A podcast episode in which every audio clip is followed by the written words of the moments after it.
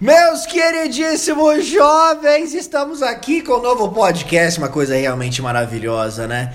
E o negócio aqui é sem mimimi. Eu estou aqui com um jovem realmente maravilhoso, um dos grandes jogadores da história da seleção brasileira.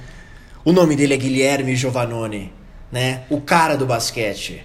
E também o cara do futebol americano, engraçadinho, tá começando a acompanhar, né, o Guilherme, seu, sua lenda. Grande Paulo, é um prazer aqui a gente montar esse podcast aqui é. sem mimimi, não sem vamos mimimi. fugir da raia. É. E, e eu acompanho o, o, a NFL, né, futebol uhum. americano há um bom tempo, só é. que agora eu tô mais mais dentro, mais estudando é. um pouco mais, aprendendo muito com você, com, com o pessoal da ESPN todo, né? É, e obviamente tem a questão do, do, algumas situações muito parecidas que eu, que eu vivi no basquete, que eu vejo no futebol americano, e eu acho legal trazer isso para os nossos ouvintes também. É, exatamente. Toda semana aqui a gente vai estar tá, é, presente para falar sobre o mundo dos esportes americanos, né? NFL, NBA, se acontecer alguma coisa safadinha também no mundo da Major League Baseball, a gente vai falar. E olha, sem mimimi, por quê? Porque a gente vai falar o que a gente sente, né? E o Guilherme, ele gosta de discordar.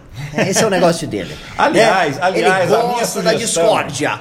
A minha sugestão de nome era discordo. É, discordo. né? Ele está aqui para discordar de mim, né? Esse safadinho. Você gostou da apresentação, né? Um dos grandes da história da seleção brasileira. Você gostou? Foi um exagero? Não foi um exagero. Você não, é um dos grandes, não, né, Guilherme? Acho que 15, 16 anos de seleção brasileira dele, ah! acho que coloca nesse patamar, né? Exatamente. Bom, vamos falar um pouquinho de futebol americano aqui, né?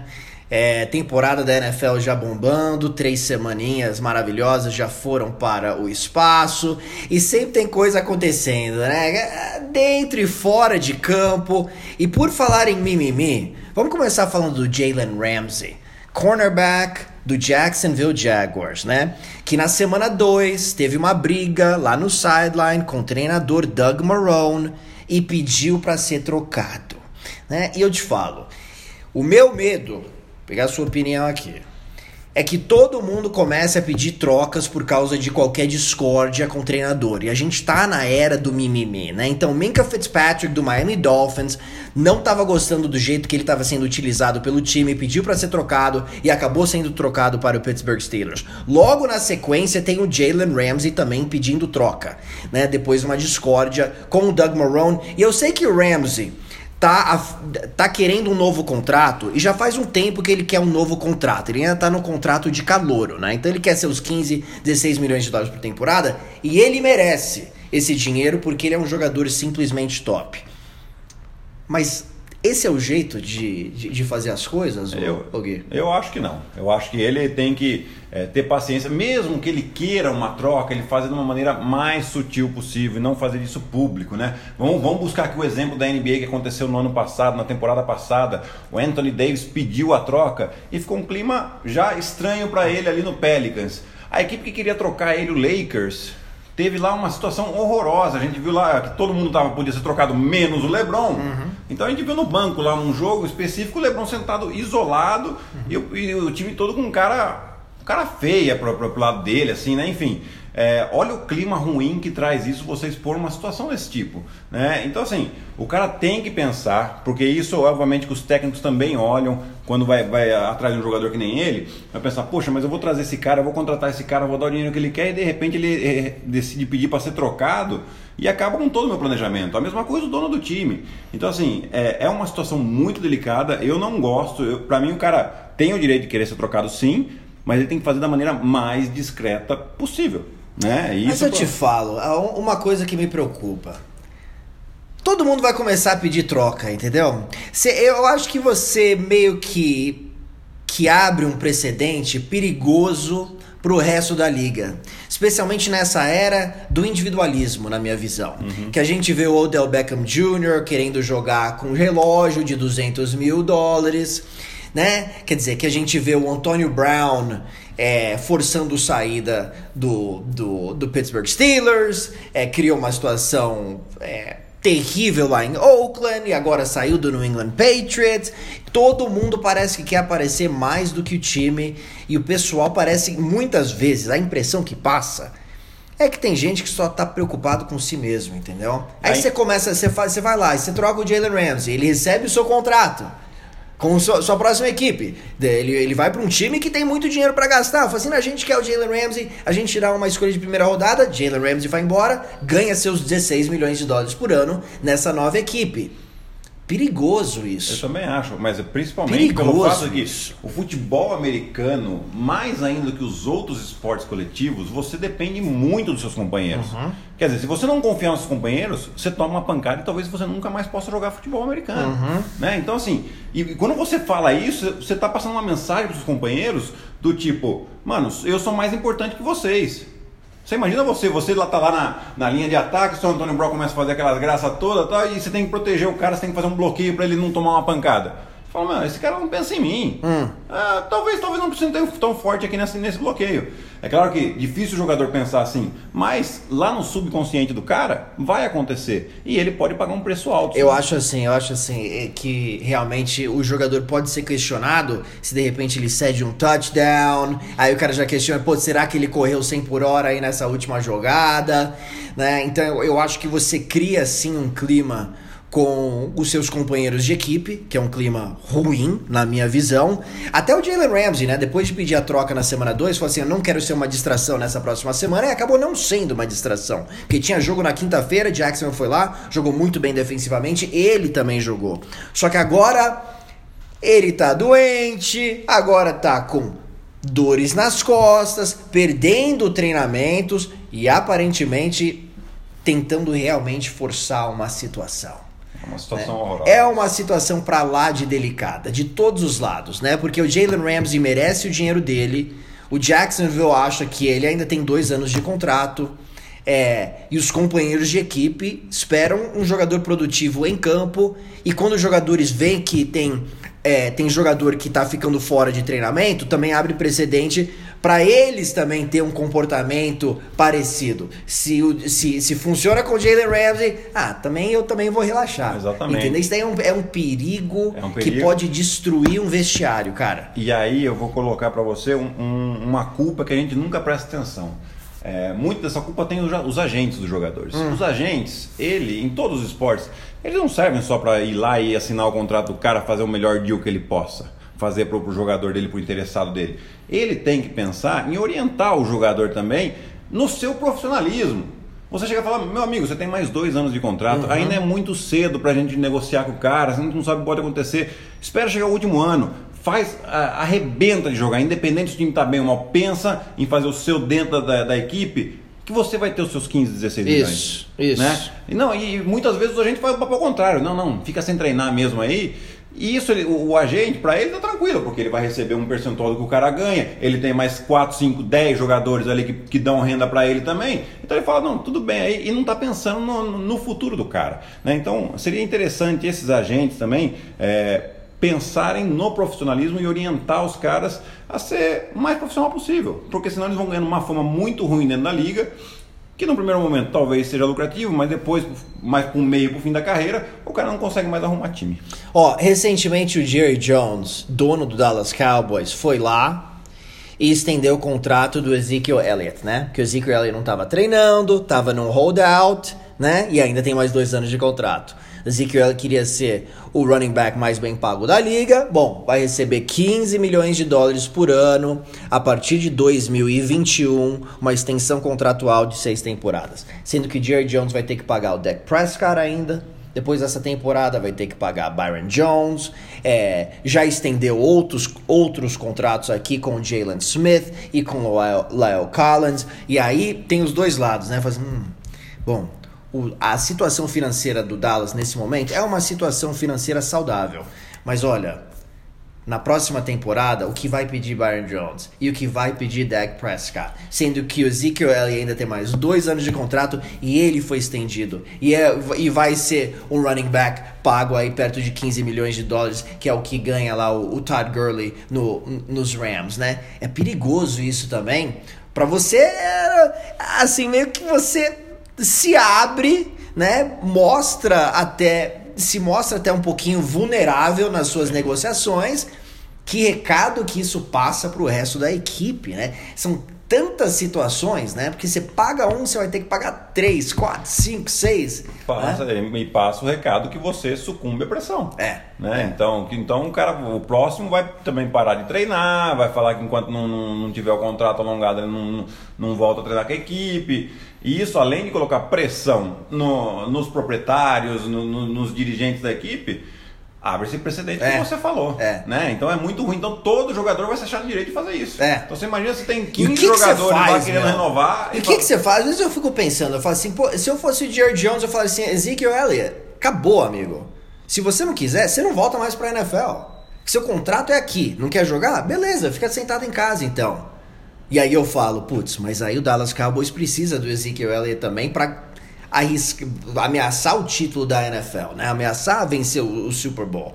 Jalen Ramsey, mesma coisa. Você tem mais dois anos de contrato. Você não vai virar free agent nunca se você não jogar, né?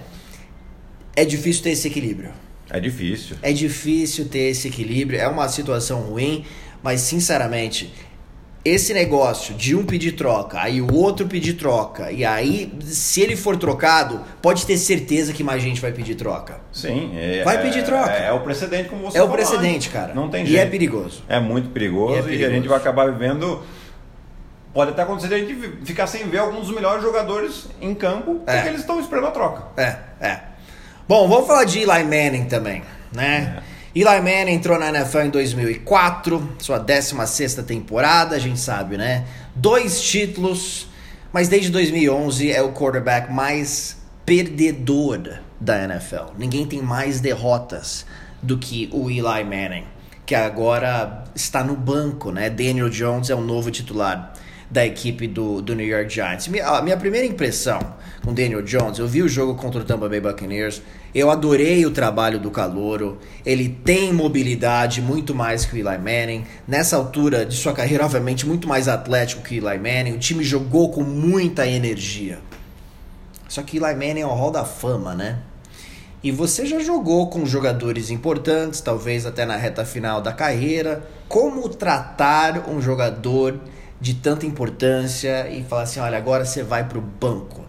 Deve ser uma conversa bem difícil, né, Gui? É, eu acho que tem que ser o mais claro possível. Por mais que no começo seja doloroso, seja difícil você lidar, mas eu acho que tratar com honestidade o cara desde o começo seria o mais fácil. É lógico, o cara vai provavelmente ficar pé da vida num primeiro momento, porque ele vai falar: não, eu sou Manning, eu trouxe dois títulos para essa, pra essa franquia. Você tem que me tratar com respeito. E eu acho que essa é a maneira de você tratar ele com respeito. Che, olha, nós não temos tido sucesso nos últimos anos. Você tem caído um pouco de rendimento. Eu preciso já me preparar. Se você acontece alguma coisa com você, eu não tenho um backup. Então está aparecendo essa oportunidade. Aparentemente eles não fizeram isso. E aí deixa o cara numa situação muito ruim. E ele falou que estava insatisfeito também. Né? Então você, você prepara o cara. Você fala, olha, a gente quer que você prepare esse cara e que eventualmente você fique aqui como nosso dirigente. Sei lá, cara. Fala alguma coisa desse tipo pro cara se sentir é, abraçado, se sentir confortável ali. Agora você simplesmente pega um, um- um jogador número 6 do draft, um quarterback, né? E, e na terceira rodada, depois de você estar perdendo 0-2 já, você coloca simplesmente o cara no banco e fala, agora o titular é esse aqui. E ainda acontece que o cara foi muito bem. Né? É. lógico que é muito cedo para falar se, se vai ser sempre assim que a maneira que ele vai jogar, porque mas ele numa situação de pressão ele saiu bem. Já teve alguma situação é, com você parecida? Você chegando de repente na reta final de sua carreira, sendo substituído por um, um jogador jovem, que você já sabia que talvez estivesse um pouquinho na sua frente já, que, tá, né, que, que merecia a vaga, mas olha, você tem tem um legado, né? Ou você conhece alguma situação parecida que você já viu num time que você fez parte? Comigo aconteceu na, na temporada passada, que foi minha última temporada. Eu estava no Corinthians e eu acabei indo pro banco. E, e eu não tive problema nenhum com isso, né? Porque eu entendo que o basquete é muito mais dinâmico até que o futebol americano na posição de quarterback. né? A posição de quarterback é a posição de confiança do treinador. Sim. Você dificilmente muda. No basquete é muito mais dinâmico, você troca e tal. Então eu não tive problema nenhum. Eu tinha um menino lá que era o Douglas, que era fisicamente ele estava muito melhor que eu, porque eu também já estava com 38 anos, Uhum. né? E ele com 20 anos no, Voando. ah, no puro suco ali, né? Um menino cheio de vontade, eu também tinha, mas eh, eu tinha as Sim. minhas limitações. Sim. E, e eu acabei sendo usado de uma maneira um pouco mais eh, a conta-gotas, vamos dizer assim, né? Que no final da temporada foi bom, porque eu acabei fazendo uma bela série contra o Brasília e a gente acabou indo para as quartas de final. Né? Então isso foi, eh, foi fundamental. Então, mas foi conversado, entendeu? O técnico vinha, falava comigo, eh, explicou o que ele estava pensando. Por mais que eu não gostei na hora, porque você não, nenhum jogador Lógico. gosta de ir pro banco, você entende e você faz de tudo para ajudar a equipe para melhorar. Mas foi conversado? É. então foi interessante. Então, Eu acho que isso aconteceu com o Eli também, né? Assim, pelo que estão falando aí, que o Eli foi um grande companheiro aí do, do, do Daniel Jones aqui nos últimos dias. É, e falou que vai tentar ser o melhor reserva possível para apoiar o Jones, porque ele sabe também que o Daniel Jones é o futuro da, da, da franquia, né? E o Daniel Jones, olha, ele foi muito bem nesse jogo contra a Tampa. E olha, você coloca o calouro em campo, o calouro não vai voltar pro branco. Então acabou o Eli Manning, né? Ele já tá. O calor, o Daniel Jones entrou pra jogar da semana 3 à semana 17 pra ver quem ele é.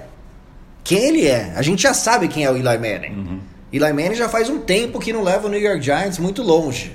né? Então a questão é, e tem gente até perguntando sobre isso, Eli Manning deveria pedir para ser trocado. E a minha opinião é não. Né? Até porque eu não acho que ele tem qualquer oportunidade em outro. Qual time que vai querer o Eli Manning nesse momento? Exato. né? Qual que é a equipe que acha que o Eli Manning, nesse estágio em sua carreira, vai chegar lá na semana 4 para ser a resposta para levar o time ao título, né? Eu não, eu não consigo pensar em nenhum time, né? Eu tava até vendo aqui, talvez a equipe do Denver Broncos, né? Que gosta de um quarterback mais velho, né? Teve o Peyton Manning lá, agora tem o Joe Flacco, não tá fazendo nada. Mas Eli Manning não seria um upgrade em nenhum quarterback na NFL nesse momento. E eu acho que para ele também, Paulo, pedir uma troca agora, eu acho que seria é, muito ruim para a imagem dele, né?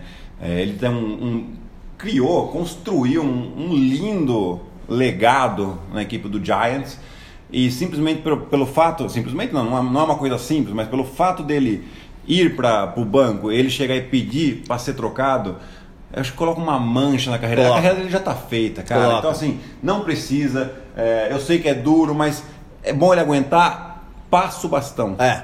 Seja maior que isso. É. Seja maior do que o Giants nesse Exato. momento e passe o bastão pro É, Daniel Jones. é. É exatamente assim que eu penso também. Exatamente assim que eu penso também. Ele tem que ficar nos Giants, ele tem que apoiar o Jones. E se alguma coisa acontecer com o Daniel Jones, aí ele entra e, e tenta ajudar a equipe que passa por uma reformulação. A gente sabe disso, né? A gente não espera muito da equipe do New York Giants. E sinceramente, eu acho que esse vai ser o último ano da carreira do, do Eli Manning. Bom, Kansas City Chiefs 3 e 0 na temporada. Patrick Mahomes, um verdadeiro espetáculo, né? Quer dizer, é, olhando nas estatísticas do, do, do Mahomes nessa temporada, quer dizer, o que ele tem feito no primeiro tempo dos jogos é basicamente melhor do que 95% dos quarterbacks da NFL. Ele tem 1.195 jardas depois de três semanas, um rating de 135, 10 touchdowns, nenhuma interceptação. É, Patrick Mahomes é o melhor quarterback do mundo. Hoje sim, né? Ele é o melhor quarterback do mundo. E eu te falo, o ano passado ele foi o melhor quarterback do mundo também, tá? Então já para mim já é realidade. Então quando a gente fala dos quatro melhores quarterbacks da NFL, é o Patrick, tudo começa com o Patrick Mahomes, na frente do Aaron Rodgers, na frente do Tom Brady, na frente do Drew Brees, na frente de Russell Wilson, desses caras, né? Patrick Mahomes é o número um. Eu acho que além dos números e principalmente de estar levando a equipe às vitórias, né? Que eu acho que é muito importante isso. Né? Que ele fez no ano passado às- também. Às vezes, exato, às vezes a gente pega um jogador que está com números incríveis, e- mas a equipe não está ganhando. Então, É. assim, é, é legal, é legal, lógico que é legal porque mostra a qualidade do jogador. Mas o, o, a- o grande objetivo de tudo isso é você ganhar jogos, é você chegar no Super Bowl, é você sair com, com um anel de campeão. E óbvio que ele ainda não conseguiu, mas Bom, vamos falar a verdade. Esse é o segundo ano dele da carreira. Porque o primeiro ano dele lá atrás, ele fez o quê? Dois jogos? é, jogos. Ele, ele começou o último jogo da temporada, foi muito bem contra a equipe Isso. do Denver Broncos. Mas a temporada inteira mesmo foi ano passado. Foi. E agora esse ano. Foi. E, e tá mostrando todo o potencial dele. Então hoje, assim, é, a gente até falou aqui, até semana 3, sem dúvida alguma, acho que seria como Stephen Curry. Ele ia ganhar o MVP unânime. Ou não? É, aquela temporada que ele ganhou de forma unânime, eu, eu acho que ele foi um verdadeiro espetáculo, né? Mas ganhar de forma unânime, Steph Curry, tem outros grandes jogadores Sim. também. Mas é, o Patrick Mahomes, 50 touchdowns, 12 interceptações na temporada passada. Você olha nos números dele, quer dizer, são 400 jardas por jogo, basicamente. Né? É, é, mais do que muito time aí, né? Essa é uma coisa insana, né? Jardas aéreas.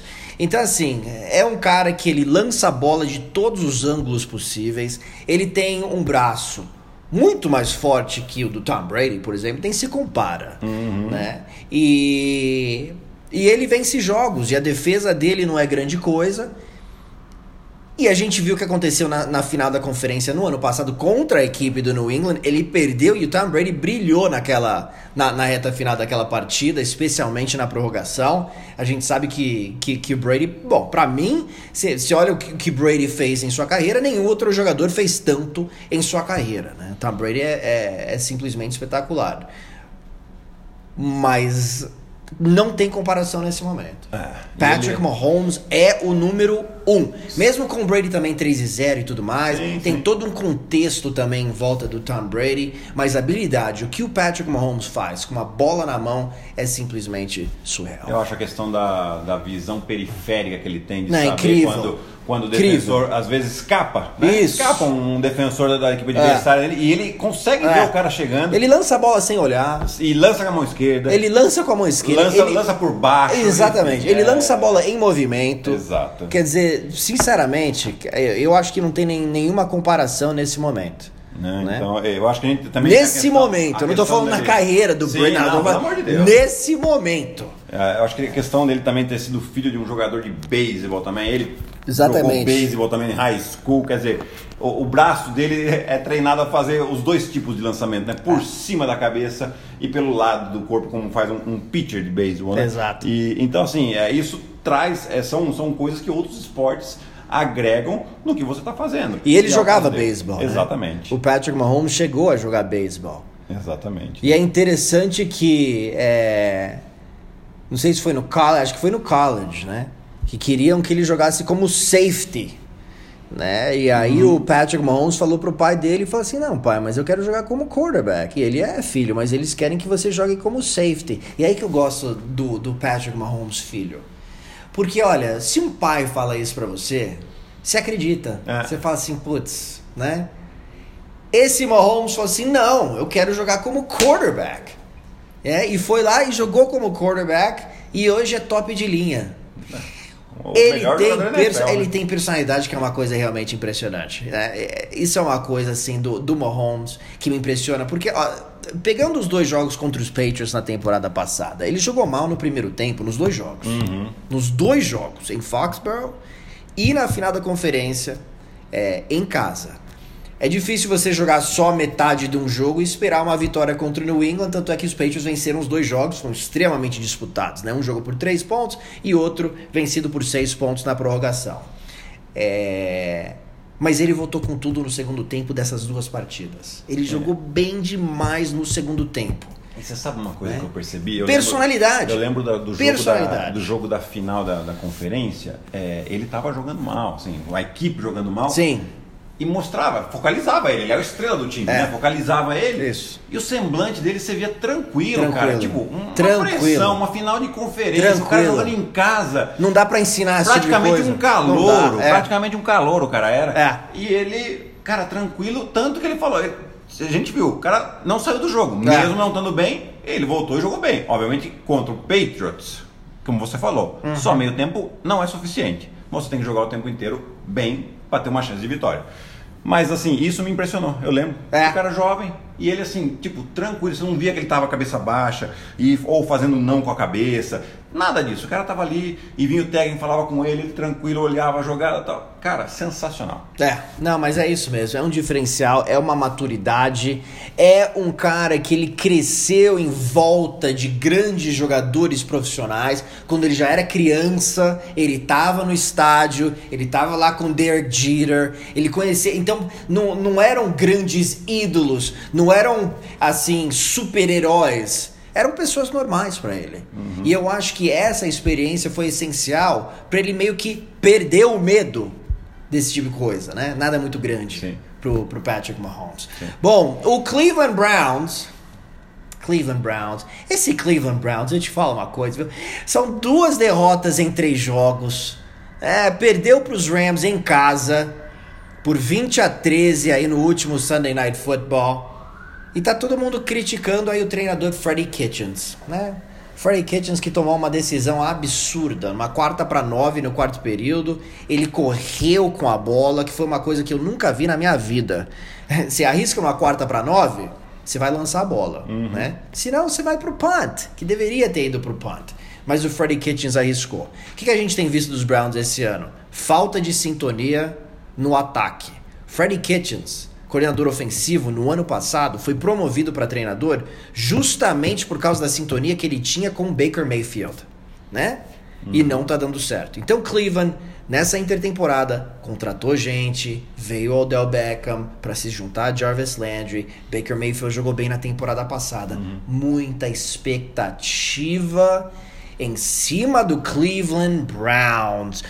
Olha, Gui, a gente sabe, né? Você atua por muitos e muitos anos. Com certeza você já jogou numa equipe parecida, né? Que indo pra temporada era a equipe que era da, das estrelas, era só uma questão de química. Você teve essa experiência? Como que foi e o quão difícil é você estabelecer uma química com novos jogadores que são bons é, em volta de você com toda essa expectativa? Olha, eu já tive duas experiências. Uma foi de que a gente já tinha uma equipe boa e teve uma troca de técnico. E no começo a gente foi muito bem, a gente chegou a ser campeão de Liga Sul-Americana, mas depois essa química meio que foi por água abaixo e a gente acabou tendo uma temporada muito abaixo das expectativas, né? Só com o treinador? Só com o treinador. E por que, por que, que afetou a química? Porque é, acaba o treinador quando chega novo ele acaba mudando um pouco as lideranças, né? hum. né? E todo mundo sai um pouco da zona de conforto. Uhum. Por mais que o treinador mostre para você que você uhum. tem, é, é, que ele tem essa confiança em você, você tá ali, você tá à prova. Tá é. todo mundo à prova, né? E, e eu acho que talvez alguns jogadores não aceitaram muito bem ser colocado à prova de novo, jogadores já experientes, vencedores. E isso no longo prazo foi é, maléfico para a equipe. E a gente acabou não tendo é, o resultado esperado no final da temporada. A outra foi que a gente montou um timaço e, e um bom treinador também, que putz, todo mundo gostava do treinador e tal.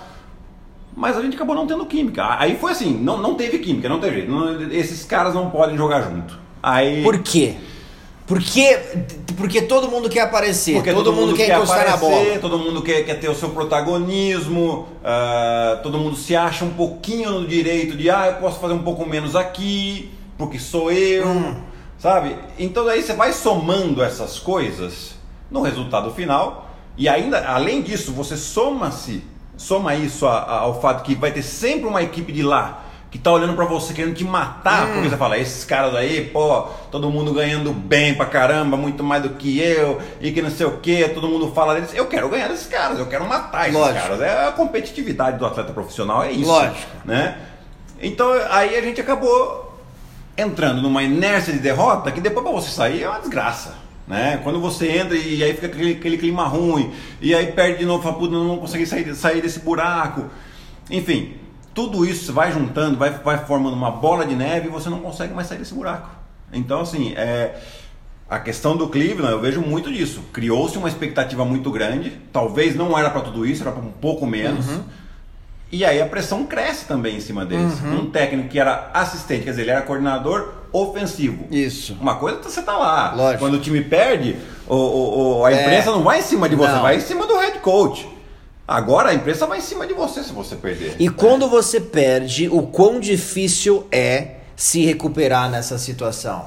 Quando você sabe que, que tem pressão e, e expectativa em cima. Quando o negócio começa ruim, Você o quão tem difícil é inverter. Exatamente, eu acho que é, é- é você tentar é, ver. Você tem que tentar corrigir alguns pontos básicos. Mas é difícil. mudar Mas o time tudo- tem que estar unido. Exatamente. Esse que é o problema. Mas aí você vai da, da capacidade persuasiva do treinador de convencer seus jogadores. Por isso que eu tô preocupado com o Cleveland. Né? É por isso que eu tô preocupado com o Cleveland. Porque se o cara não tiver essa persuasão, ou seja, esse con- conseguir deixar dúvida na cabeça do jogador, criou dúvida na cabeça do jogador. Se você não tiver resposta para aquilo que o cara tá perguntando, malandro ali é que nem você puxar um fiozinho da, da sua blusa Ó, de lã. Você vai puxando. Porque eu te falo, por exemplo, eu mencionei essa quarta descida para nove que eles arriscaram com uma corrida. Perguntaram pro Freddie Kitchen sobre essa jogada, ele falou assim: ah, foi uma chamada ruim. Foi a resposta dele. Foi, não, não, foi uma chamada ruim, eu tenho que ser melhor. Cara, Isso a gente já entendeu, você né? faz o- isso uma vez, você faz a segunda vez, você começa a perder respeito do seu vestiário. Eu acho. Sim. Né? Você começa a perder a confiança do seu ataque. Você admite foi uma chamada ruim, parece que está despreparado. Por que, que foi uma chamada ruim? Como que você chama a quarta para nove? Eu nunca uma, uma corrida numa quarta para nove. Eu nunca vi um negócio parecido, né? Será que emocionalmente ele estava focado na partida, né? Quer dizer, Mas você tendo um jogador como Né? o Odell que faz cada catch, né? sabe? É, então, eu tô preocupado. Eu tô preocupado. Você tem muitas personalidades lá com Mayfield, com Beckham, com o Jarvis Landry. Né? E eu, eu acho o Jarvis Landry até um cara que é, ele é um grande jogador, mas eu acho que ele é mais do futebol americano. E o Baker Mayfield também, mas o Baker Mayfield já tá virando uma super estrela, porque ele é quarterback, tem toda a pressão em cima dele, às vezes ele segura demais a bola, ele tenta ser o super-herói, quando ele deveria simplesmente jogar a bola fora. Já o Odell, já é um cara pra lá de consagrado, que tá no Cleveland para realmente vencer, ele saiu do New York Giants, ele precisa vencer. Então são várias personalidades atirando de lados diferentes, né? Eu acho que o Jarvis Landry não é um de causar problemas, mas se o Odell começar a ficar infeliz aí nesse, nesse vestiário, aí o negócio pode ficar um pouquinho explosivo. E quando você tem um treinador que é um treinador calouro, putz, cara, aí você tem que saber quando puxar as rédeas, o que falar para a imprensa, qual o recado que você vai mandar para o seu time.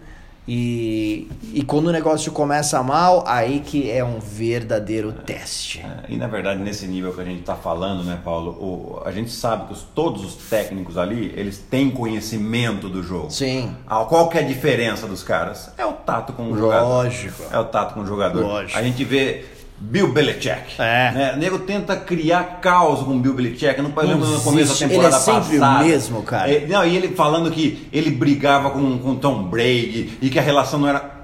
Como terminou a temporada? Os caras ganharam mais um título, ou seja, você vê que não tem nada disso. Os caras tentam minar eles e ele sabe lidar com os E eu te falo, cara, eu te falo uma coisa sobre os Patriots de um modo geral. Os jogadores não falam, Pronto. o treinador não fala. Tá, a, a imprensa chega numa coletiva toda empolgadinha pra perguntar sobre Antonio Brown. O Bill Belichick dá uma de, de bobo, Bobo. que ele é bobo e não tá entendendo direito as perguntas. Que, ah, E, e o que ele, eles, e o que eles fizeram na primeira que o, que o Antônio Brown fez de bobagem? Ah, durou cortaram, nove e aí não fala, fala, foi a melhor coisa pro time. E fala de uma forma extremamente calma, não tem nada que ele vai falar, ah, não. É muito calmo. Perguntaram pro Tom Brady, putz, eu, eu, eu tenho meus sentimentos em relação ao Brown, mas eu, não- eu não vou compartilhar com vocês.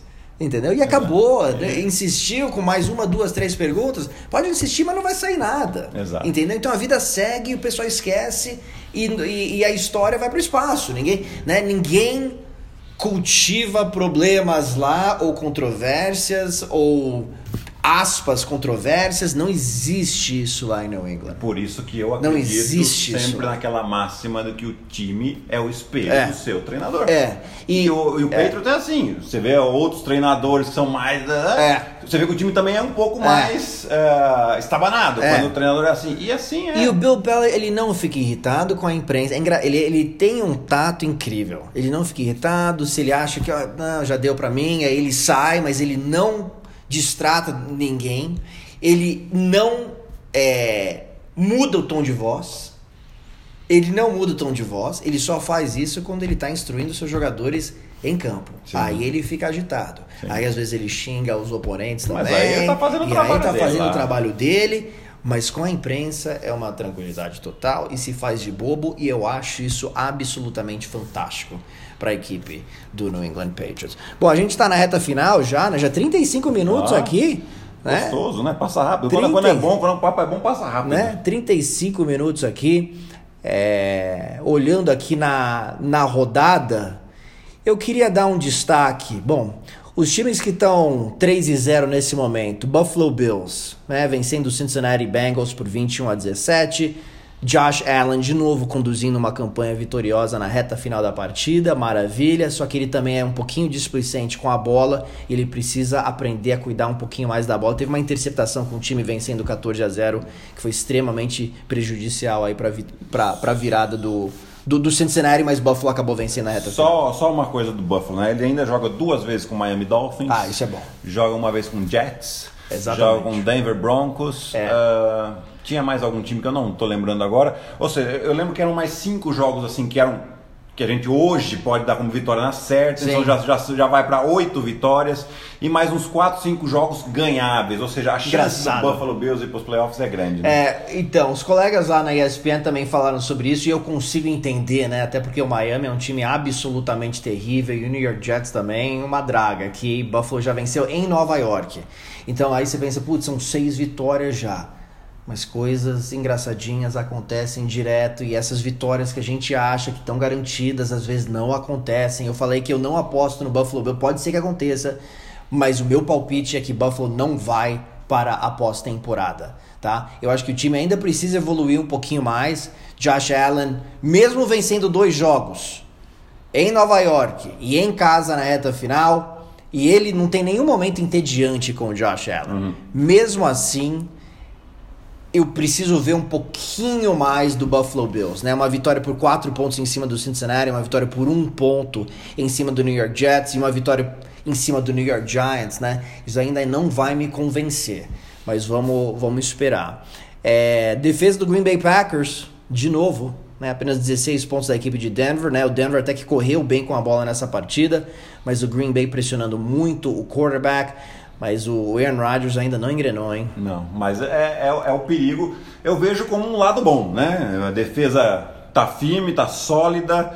É aquele ditado que a gente sempre fala: def- é, ataque ganha jogo, defesa ganha campeonato. É. É, em um- algum momento o Aaron Rodgers vai encaixar com o ataque dele. Né? É uma questão de tempo dele, novo técnico, novas jogadas. Espero que sim. É, tem, Espero que tá sim. usando uma coisa que ele nunca usou, né? O negócio da jogada É. ali no braço. Espero que engrene, porque nesses três primeiros jogos eu sei que foram três grandes defesas, ainda não engrenou. E uma coisa sobre o Aaron Rodgers, ele gosta demais de improvisar. E às vezes ele não acredita na jogada, ele improvisa e muitas vezes coisas ótimas acontecem, aconteceram a carreira inteira no improviso do Aaron Rodgers. Mas quando você tem wide receivers jovens, num novo sistema e você fica improvisando muito, às vezes vira um ataque completamente sem ritmo. E esse é o meu medo com a equipe do Green Bay. E chance grande de interceptação também, né? É, então. É, mas ele geralmente ele cuida da bola me- mesmo nessas jogadas, né? Mas é chance de, de não ter um ataque coeso mesmo, entendeu? E aí não vai pra frente, vitória em cima do Denver, mas Green Bay ofensivamente precisa melhorar bastante. Jacoby Brissett, aí que tá, né? Que dinâmica interessante, né, Gui? É, sai o Andrew Luck, que teve 39 touchdowns na temporada passada, entre o Jacoby Brissett para sua segunda temporada da vida como titular, né? Porque ele foi titular em 2017. E o time dele venceu o quê? 4, 5 jogos naquela temporada.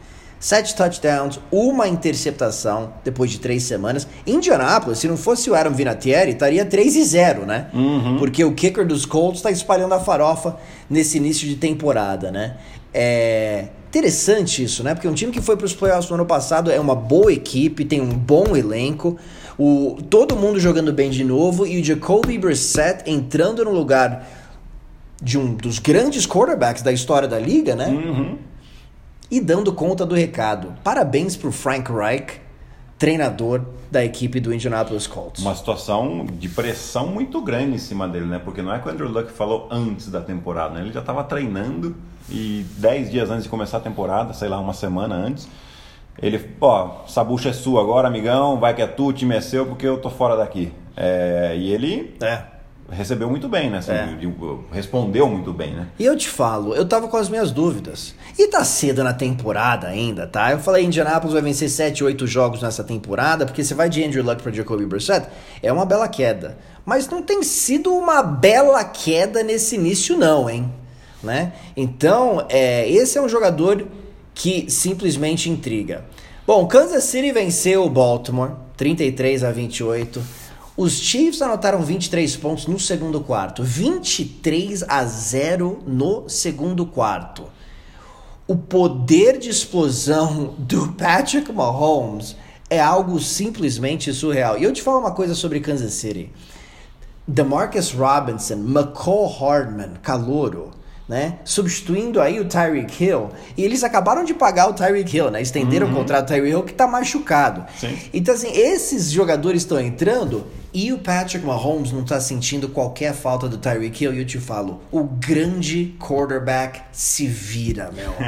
ele se vira e ele faz todo mundo ao seu redor bem melhor. Esse jogo foi bacana. O Lamar Jackson não jogou tão bem como jogou aí nas primeiras três partidas, mas Baltimore correu muito, muito bem com a bola. É meio que um contrastes, né? Diferentes, né? Kansas City com, aquela, com aquele jogo aéreo extremamente explosivo. Não quero desmerecer o jogo aéreo do Baltimore, porque o Lamar Jackson estava lançando a bola muito bem. Sim. Mas o ataque terrestre do Baltimore, eu acho que é o mais forte, né? Com o Mark Ingram correndo e também com o Lamar Jackson correndo. Então, é, Um jogão, né, cara? jogão logo na, na, na semana 3. Não é verdade? Bom, o Minnesota Vikings vencendo o Oakland por 34 a 14. É... o- A equipe de Oakland é engraçado, né? No- na primeira semana da temporada foi lá, ganhou do, do, do Denver, protegeu também o seu quarterback, e aí levou uma cacetada do Kansas City. Aí ele falou assim: ah, Kansas City é Kansas City, né? E agora leva outra cacetada do Minnesota que joga muito, muito, muito bem em casa. Pra mim é o Oakland Raiders de sempre. Ah, mas é, eu acho que quando, quando você dá. Eu, eu já, já. Pra mim começa tudo errado na temporada passada, né? Você pega um técnico que tá parado há não sei quantos anos e me dá um contrato de multianual pra ele, multimilionário. John Gruden. É, e resolve aí. As coisas não são tão simples assim, né? Ou seja, é, para mim isso é o, é o dono do time tirando de si a responsabilidade e colocando num cara famoso que teve sucesso é, no início da carreira e durante sua carreira como técnico, mas estava muito tempo fora. Uma coisa interessante do Minnesota Vikings que venceu esse jogo. Em duas partidas em casa, nessa temporada, os Vikings têm 76 corridas e apenas 31 passes. Né? Nesse último jogo, 211 jardas terrestres, 174 jardas aéreas, Kirk Cousins 15 de 21. E uma coisa é clara lá em Minnesota, né? O time quer correr com a bola e quer colocar o Kirk Cousins em posições mais favoráveis, né? Você paga um cara Sim. 84 milhões de dólares, você acha que o cara é a resposta, né? Que ele que vai resolver a parada. Bom, é impressionante vendo o Minnesota já na sua segunda temporada com o Kirk Cousins falando assim, gente, se a gente não correr com a bola, a gente tá ferrado. E eu acho que é uma, é uma, é uma situação inteligente que eles estão fazendo, Paulo, pelo, pelo simples fato de que o Kirk Cousins claramente está sentindo um pouco a pressão. Né? Ele errou alguns passes em momentos decisivos, estão chamando ele de pipoqueiro. Eu não gosto, eu particularmente não gosto muito de ficar chamando nenhum jogador de pipoqueiro. Pipoqueiro para mim é quem não assume a responsabilidade. Se o cara assume e erra, ele tem a coragem dele ali. Enfim, mas a questão é, a partir do momento que você corre mais com a bola, você está tirando a pressão do quarterback. E você está fazendo o que com a defesa contrária? Fechando ela ainda mais, para abrir espaço mais para quando tiver um, um jogo aéreo para o seu quarterback. Então é uma maneira inteligente de você protegê-lo, Se o você conseguir, ó, e, e tirar a É. pressão em cima dele. Por isso que eu acho que o Dalvin Cook é um jogador tão importante pro Minnesota, Uhum. né? Porque se você conseguir correr com a bola, amigo, o Kirk Cousins aí no play action, ele pode te machucar. E olha, ele foi bem nessa última partida, né? É... Rapidamente aqui, o Detroit vencendo a equipe de Filadélfia. Pra mim, o Detroit nesse início de ano Não é, não é um time assim que, que, que é, de tantas emoções, com um grande quarterback, com grandes wide receivers, com uma grande defesa. Mas olha, tem um quarterback sólido, tem um grupo de wide receivers que é sólido, uhum. né? Tem um running back jovem que é o Kerryon Johnson, que é decente, e você tem uma defesa que é coordenada pelo Matt Patricia, ex-New England Patriots. Eu vejo uma evolução, e uma coisa que eu gostei nesse jogo, o Detroit não perdeu a partida fora de casa. Não saiu lançando interceptação, sofrendo fumble, não. Recuperou o fumble do Philadelphia, teve kickoff retornado para touchdown. Então, é, me parece um time mais arrumadinho do que na temporada passada, então isso é algo bom do Detroit. E para mim, Philadelphia, que eu coloquei vencendo a divisão esse ano, né? Porque ninguém vence dois anos segui é, seguidos na NFC Leste. É, perdeu e mostrou aquela inconsistência que a gente viu na uhum. temporada uhum. passada, né, Mel? O que eu acho legal de Detroit é que você, você vê a, a, a, totalmente o contrário de Cleveland que a gente tava falando aqui, né? Cleveland criou uma expectativa. De Detroit ninguém fala. É. E aí os caras. Exato aos pouquinhos estão indo comendo pela beirada e estão fazendo o trabalho deles. É. E... Matthew Stafford, ele, ele nem foi sacado nessa partida. Um pouquinho de proteção a Matthew Stafford. Ele é um cara capaz, mas ele, já uhum. teve touch, ele já teve temporada de mais de 40 touchdowns, né? Não é um time que eu faço, assim, putz, esse time me empolga, né? Vai Detroit, vai ganhar a divisão. Até porque tem os Bears, tem os Vikings e tem os Packers. Eu uhum. ficaria surpreso se os Lions fossem para os playoffs, porque para mim é a quarta força de sua divisão. Mas é, é um início muito interessante Filadélfia não, não inspira muita confiança. Bom, rapidamente aqui, comentários rápidos que a gente já vai terminar. É, no jogo do Carolina, Kyle Allen entrando no lugar do Cam Newton e, e levando o time à vitória 38 a 20. Trabalho excepcional do Kyle Allen e tudo indica que o Cam Newton vai ficar algumas partidas fora. Foi interessante ver que um reserva consegue entrar e conduzir esse ataque. Christian McCaffrey fez um ótimo trabalho. É, o Houston Texans vencendo os Chargers por 27 a 20. Os Chargers ainda não inspiraram confiança em ninguém nessa temporada. São duas derrotas em três jogos. Aí tem papo falando aí que o Melvin Gordon pode voltar em breve. Austin Eckler correu para apenas 36 jardas. Eu já falei, eu não acho que, que, o, que o, os Chargers vão ter um ataque equilibrado, atuando por 16 jogos sem o Melvin Gordon, porque o Austin Eckler não é um grande corredor. Ele é mais um recebedor, ele é mais um running back número 2, na minha visão. É... O New Orleans Saints indo para Seattle. Que incrível, né? O New Orleans Saints indo para Seattle e ganhando do Seahawks. Sem Drew Brees. Sem o Drew Brees. Né? Tem alguns times que simplesmente têm estrela. Né? E o New Orleans Saints, grande vitória. É, o Alvin Kamara finalmente aparecendo e jogando bem. que mais? Reta final aqui. O, o, o Pittsburgh Steelers está numa situação bem difícil, hein? É, eu acho que já tá. Sem o seu quarterback. Sei que é cedo, muito cedo, mas muito, sem, né, é, mas, mas, sem ele. Mas pra mim não tá cedo, não. Quando você tá sem quarterback, você é, tá 0-3, você já tá no pânico. Não, você já tá pensando na próxima temporada. Você já tá no pânico. E eu te falo uma coisa: os Steelers forçaram cinco turnovers nessa partida, só que foram dominados na, nas trincheiras. Fizeram algumas big plays. O Juju Smith Schuster teve um touchdown profundo, mas ele, ele não tá consistente ganhando 8, 10 bolas por jogo, como foi o caso na temporada passada. O time não corre corre com a bola, a defesa cede big plays, é, cede jardas terrestres, foram mais do que 160 dos 49ers, extremamente preocupante. E só um comentário rápido aqui por último sobre o. Bom, Daniel Jones a gente já falou, né? Os Giants venceram por 32 a 31, a gente já falou aí da estreia do, do calor que foi, que foi excelente. E o Chicago Bears ganhando do Washington Redskins, né? O que eu vi nesse jogo? Eu vi o Chicago Bears do ano passado que roubou muitas bolas dos adversários, retornou, interceptação para touchdown. Khalil Mack, um verdadeiro terror na, na, na, vida do povo. E o Washington Redskins, infelizmente, é um obrigado por nada, né? Que é. esquina com cinco interceptações. Então vamos ver se o Mitch Trubisky, que teve três touchdowns no primeiro tempo, consegue manter um ritmo um pouquinho mais consistente. Porque se o Chicago conseguir proteger a bola com a defesa que tem, né? Se conseguir uma vantagem nos jogos, né? colocar o outro time em situações de passe, uhum. aí sim os Bears vão vencer muitas partidas, certo? Certo, eu acho que tá num. É aquela, aquela divisão que você falou do Chicago, né? Que O Detroit, que era a quarta força, hoje está em segundo lugar É. da divisão. É, quer dizer, vai ser muito equilíbrio até o final. Precisa dessa consistência que você falou aí. É isso aí. Bom, gente, é, a gente já falou dos Rams e do Cleveland, bastante já do, do, do Cleveland. E os Rams, pra mim, ainda é a maior força da NFC. Defesa boa, o ataque ainda vai engrenar. O Sean McVay precisa utilizar melhor o Todd Gurley, tá? Mas o Cooper Cup é um jogador muito importante para esse ataque e ele tá jogando bem nesse início de temporada. Então eu não entraria em pânico se eu fosse torcedor dos Rams. Né? É difícil entrar em pânico também quando você tá 3 e 0 na temporada, não é verdade? Bom, é isso aí. Ô, meu querido Giovanoni, sem mimimi hoje, a gente concordou com muita coisa, mas em breve a gente vai começar a discordar de ah, tudo. vamos. É que hoje é só pra. É o Easy In. É, né? o Easy In, o Easy In. Mas foi bacana a nossa primeira edição aqui. E, e olha, a gente conta aí com a participação de todos vocês. É, deixem comentários aí nas nossas redes sociais também. Eu tô no arroba Paulo Antunes é, oficial no Instagram. No Instagram, eu tô no arroba Paulo Antunes no, no Twitter. O Gui tá no arroba. Giovanoni12 no Twitter e no Instagram, é o mesmo, tá? E Guilherme Giovanoni é a fanpage do Facebook. Exatamente, né?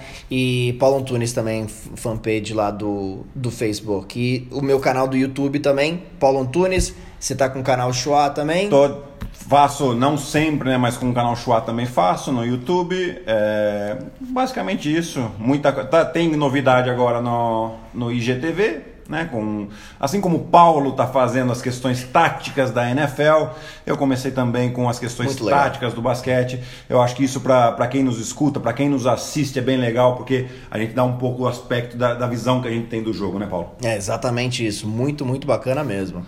Então, ó, acompanha a gente, ok, my dears? E a gente se fala em breve. A gente vai falar toda semana aqui durante a temporada da NFL. Quando a NBA começar também, a gente vai debater bastante. E eu acho que vai ser muito, muito legal esse podcast, ok? Então venha conosco sem mimimi. Um grande abraço a todos vocês. Valeu. Tchau! E aí, o que, que você achou? Para que senão vai sair esse. Tá saindo agora essa voz aí. Tem que dar uma editada no finalzinho.